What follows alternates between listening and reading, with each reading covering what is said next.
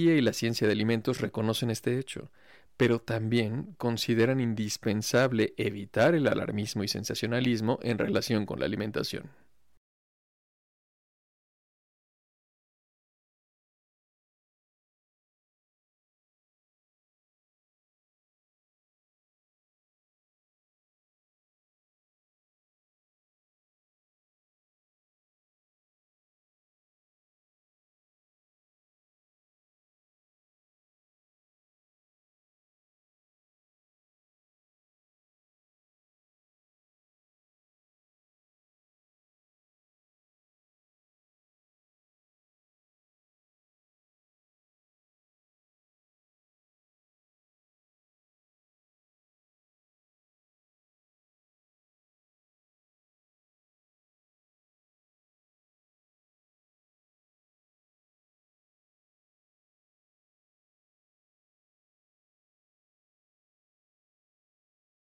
Principalmente para los denominados ultraprocesados.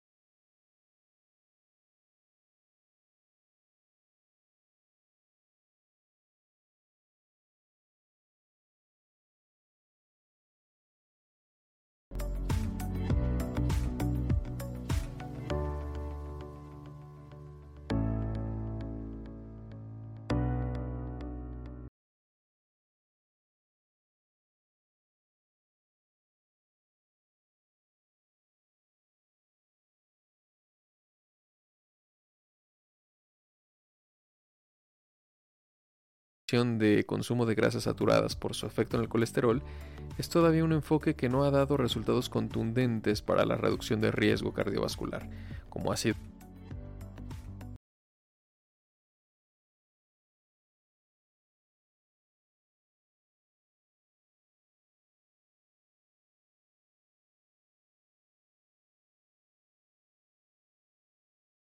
En la categoría 3, alimentos procesados, se presentan como ejemplo verduras conservadas en salmuera y vinagre, frutas en almíbar, productos cárnicos y pescados enlatados, entre otros.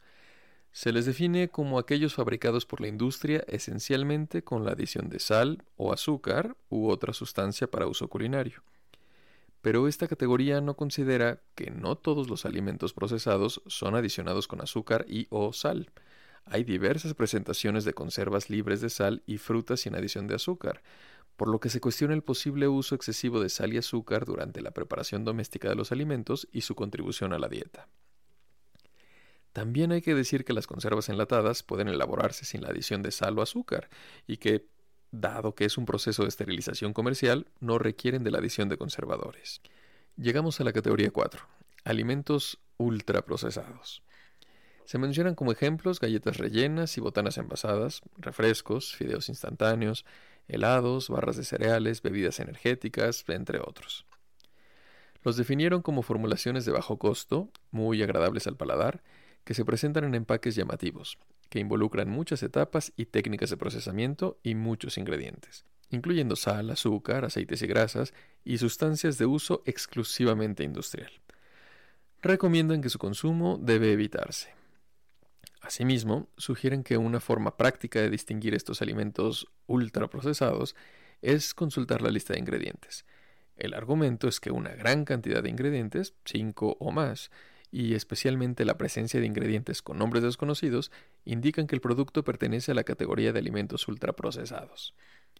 Esta clasificación desconoce que con el avance de la gastronomía, ingredientes y aditivos que antes eran de uso industrial se han incorporado en preparaciones culinarias que buscan ofrecer una experiencia sensorial placentera al consumidor, como la goma jantana, el alginato de sodio, la gluconodeltalactona, por citar algunos.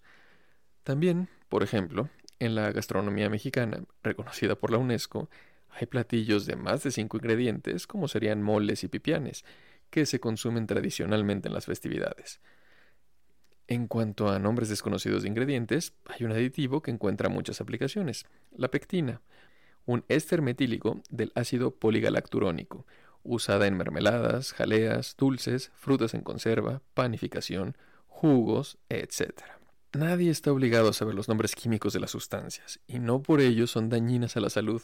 Y es importante saber que todos, absolutamente todos los alimentos, están constituidos por compuestos químicos.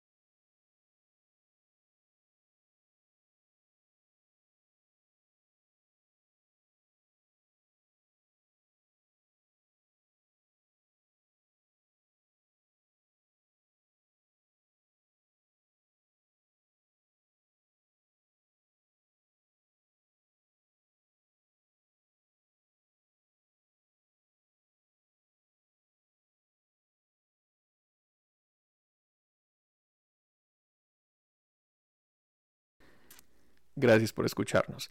Esto fue Hablemos Claro de Alimentos. Escuchen nuestra próxima emisión el mes entrante. Los esperamos.